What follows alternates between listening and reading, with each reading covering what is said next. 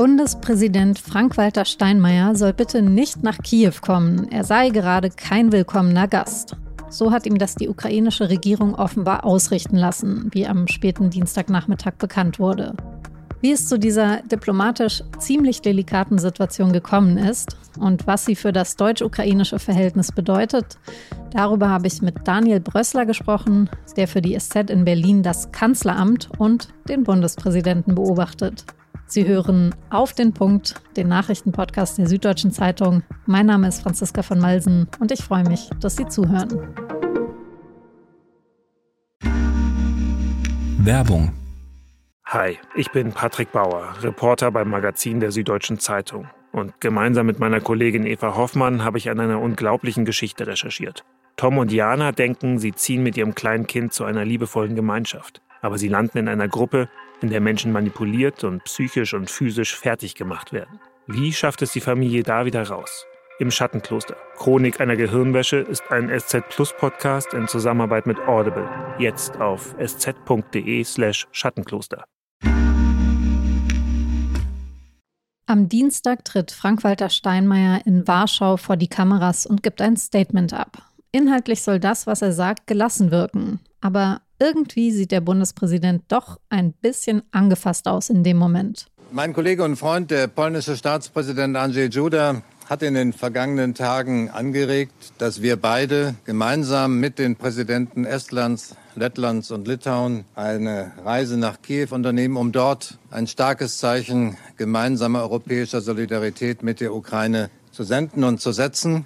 Ich war dazu bereit, aber offenbar, und ich muss zur Kenntnis nehmen, war das in Kiew nicht gewünscht. Der Bundespräsident, immerhin der Mann mit dem höchsten Amt in Deutschland, ist nicht willkommen. Das ist natürlich ein Paukenschlag. Und direkt im Anschluss gibt es dann auch gleich aufgeregte Reaktionen von verschiedenen Politikerinnen und Politikern auf Twitter und in verschiedenen Medien.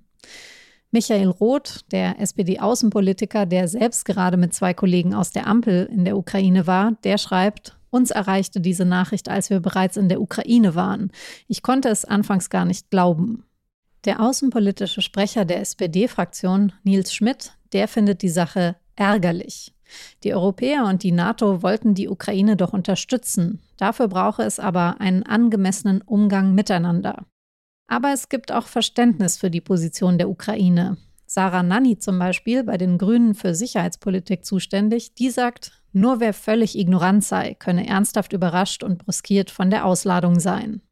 Ein kleines, aber feines Detail bei der Sache, von einer Ausladung im eigentlichen Sinn kann man dabei gar nicht sprechen.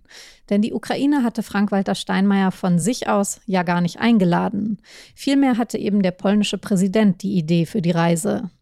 Ob der ukrainische Präsident Zelensky selbst Steinmeiers Besuch abgelehnt hat, dazu gibt es im Moment unterschiedliche Aussagen von ukrainischer Seite.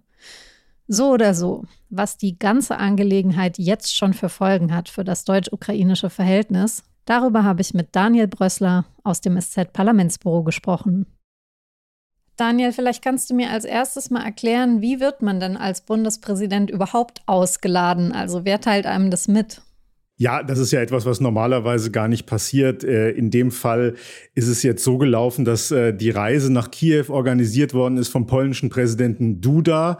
Und die ukrainische Seite hat äh, Duda eben mitgeteilt, dass man zwar Duda gerne empfängt und auch die baltischen Präsidenten, aber dass äh, Präsident Zelensky Bundespräsident Steinmeier nicht sehen will. Ähm, so ist das eigentlich der polnischen und nicht der deutschen Seite mitgeteilt worden in dem Fall. Das heißt, es wurde dann wahrscheinlich auch gar nicht jetzt gegenüber Steinmeier offiziell begründet, warum man so vorgeht. Nein, eine offizielle Begründung äh, gibt es eigentlich bisher nicht, nein. Du hast ja selber in einem Kommentar geschrieben, dass das Steinmeier also vor den Kopf stößt, aber glaubst du wirklich, dass es ihn tatsächlich persönlich trifft? Ja, das glaube ich. Ich glaube, dass ihn das persönlich trifft, weil es Steinmeier sehr wichtig ist, als Staatsmann wahrgenommen zu werden, respektiert zu werden, ähm, auch als jemand, der ähm, Aussöhnung sucht. Und ich glaube, dass das schon für ihn auch eine persönliche Kränkung und Zurücksetzung ist. Und Steinmeier ist eigentlich jemand, der über sowas nicht hinwegsieht, sondern der auch beleidigt sein kann. Jetzt geht es ja aber nicht nur um möglicherweise verletzte Gefühle vom Bundespräsidenten. Steinmeier hat ja selber gerade erst Fehler in seiner Russlandpolitik eingestanden. Wie beurteilst du es denn? Also welchen Anteil hat die frühere Politik der Bundesregierung, dass Putin jetzt den Überfall auf die Ukraine gewagt hat? Das ist schwer zu sagen, aber eine Sache kann man ja sicher sagen, äh, dass die frühere Bundesregierung oder auch äh, mehrere frühere Bundesregierungen verantwortlich dafür sind, dass Deutschland abhängig ist von russischer Energie. Das sagt ja die Bundesregierung heute. Und dafür ist auch Frank-Walter Steinmeier ganz persönlich verantwortlich. Er war ja auch äh, früher ein enger Mitarbeiter von Gerhard Schröder. Steinmeier hat sich sehr für enge Kontakte zu Russland stark gemacht. Ähm, er hat eine große Rolle gespielt beim Aushandeln des Minsker Abkommens. Er war immer ein starker Befürworter der umstrittenen Ostsee-Pipeline Nord Stream 2 und hat daran auch bis zuletzt festgehalten. Deshalb gibt es da schon eine starke, auch persönliche Verantwortung von Frank-Walter Steinmeier.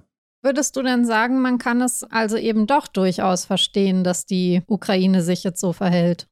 Ja, ich würde sagen, man kann es menschlich verstehen. Ich glaube trotzdem, dass es politisch und diplomatisch ein Fehler ist, weil es nicht gut ist, in einer Situation, in der man im Krieg ist, äh, mit Russland äh, sozusagen auf dem Präsentierteller zu zeigen, dass es eben auch Streit innerhalb Europas gibt und dass man auch im Konflikt mit Deutschland ist. Das ist einfach nicht klug, glaube ich. Und es ist auch nicht besonders weise, würde ich sagen, auch wenn ich die Emotionen verstehen kann, Deutschland als wichtigen Partner ähm, zu verärgern. Man ist ja durchaus auch darauf angewiesen, dass Deutschland mehr tut und Deutschland muss auch mehr tun. Ich glaube auch nicht, dass man jetzt beleidigt sich äh, als Bundesregierung zurückziehen wird und sagen, weil da jetzt der Bundespräsident nicht willkommen ist, äh, werden wir keine schweren Waffen liefern. Das wird nicht passieren, aber trotzdem halte ich es eben für unnötig, so einen Konflikt jetzt aufzumachen. Äh, man hätte ja den Bundespräsidenten Bundespräsident nach Kiew kommen lassen können und ihm dann auch sehr deutlich sagen können, was man von seiner Russlandpolitik hält, die er viele Jahre äh, durchgesetzt hat. Und hast du eine Mutmaßung, warum das eben nicht gemacht worden ist? Das klingt ja tatsächlich eigentlich nach der clevereren Idee. Ich glaube, das sind die Emotionen. Man muss auch verstehen, dass äh, die Ukraine sich seit fast 50 Tagen in einem fürchterlichen Krieg befindet, dass Präsident Zelensky unter enormem Druck steht und vielleicht auch äh, nicht die Geduld hat für irgendwelche diplomatischen Feinheiten. Also menschlich kann ich das absolut verstehen und ich kann auch verstehen, dass Zelensky ganz persönlich verärgert ist über Steinmeier, übrigens auch über die frühere Bundeskanzlerin Angela Merkel, die aber jetzt ja im Ruhestand ist. Also verstehen kann ich das. Trotzdem glaube ich, das Vernünftigere wäre gewesen zu sagen, lass dieses Zeichen geschehen, lass die fünf Präsidenten aus Polen, Deutschland, den baltischen Staaten kommen. Das wäre in jedem Fall vernünftiger gewesen, aber äh, trotzdem kann man verstehen, dass die Emotionen hochkochen in Kiew. Du hast ja jetzt schon gesagt, diplomatisch wird Deutschland jetzt also nicht darauf reagieren und näher darauf eingehen. Aber ist denn damit zu rechnen, dass das jetzt für die deutsche Unterstützung an die Ukraine was verändert? Also ich glaube, die Bundesregierung wird sehr stark betonen, dass das nichts verändert, dass man jetzt nicht, weil man beleidigt ist, weniger für die Ukraine macht. Außerdem macht man das ja auch nicht nur für die Ukraine, sondern auch aus der Erkenntnis heraus, das hat der Bundeskanzler oft gesagt, dass das eine Bedrohung nicht nur der Ukraine ist, sondern letztlich auch äh, Europas und auch Deutschlands. Äh, insofern glaube ich, dass man das sehr betonen wird. Die Unterstützung wird anhalten.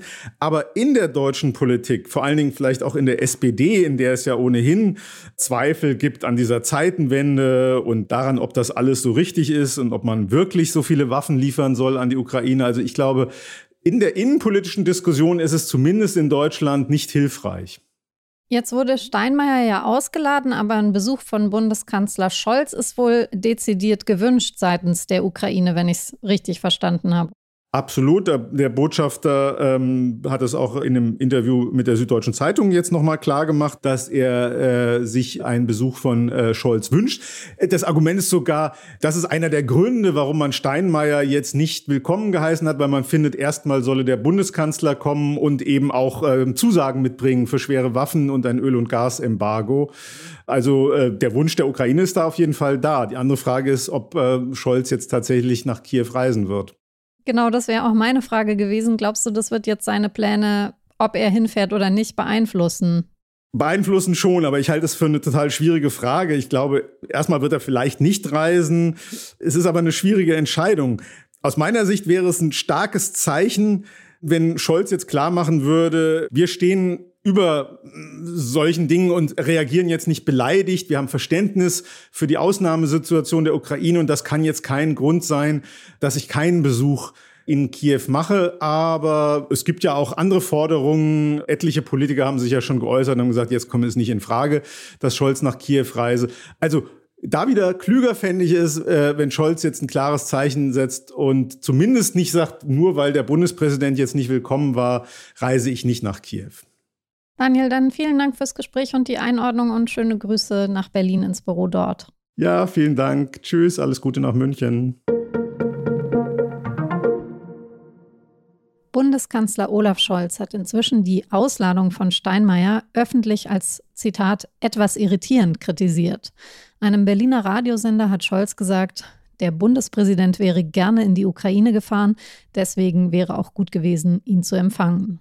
Scholz selbst will zunächst nicht in die Ukraine reisen. Er sei wenige Tage vor Ausbruch des Kriegs in Kiew gewesen. Zudem telefoniere er oft mit Präsident Zelensky. So hat Scholz das am Mittwoch gesagt. Über die weiteren Entwicklungen halten meine Kolleginnen und Kollegen Sie auf sz.de auf dem Laufenden. Jetzt soll es also ganz schnell gehen. Finnland will bereits in den kommenden Wochen darüber entscheiden, ob es einen Antrag zur Aufnahme in die NATO stellt. Das hat die finnische Regierungschefin Sanna Marin gesagt. Sollte das Parlament für den Beitritt stimmen, könnte Finnland in weniger als einem Jahr Mitglied sein.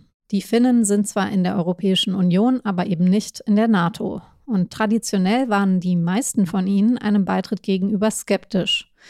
Mit dem Krieg in der Ukraine scheint sich das aber geändert zu haben. Im Parlament und in der Bevölkerung zeichnet sich eine breite Zustimmung für den NATO-Beitritt ab.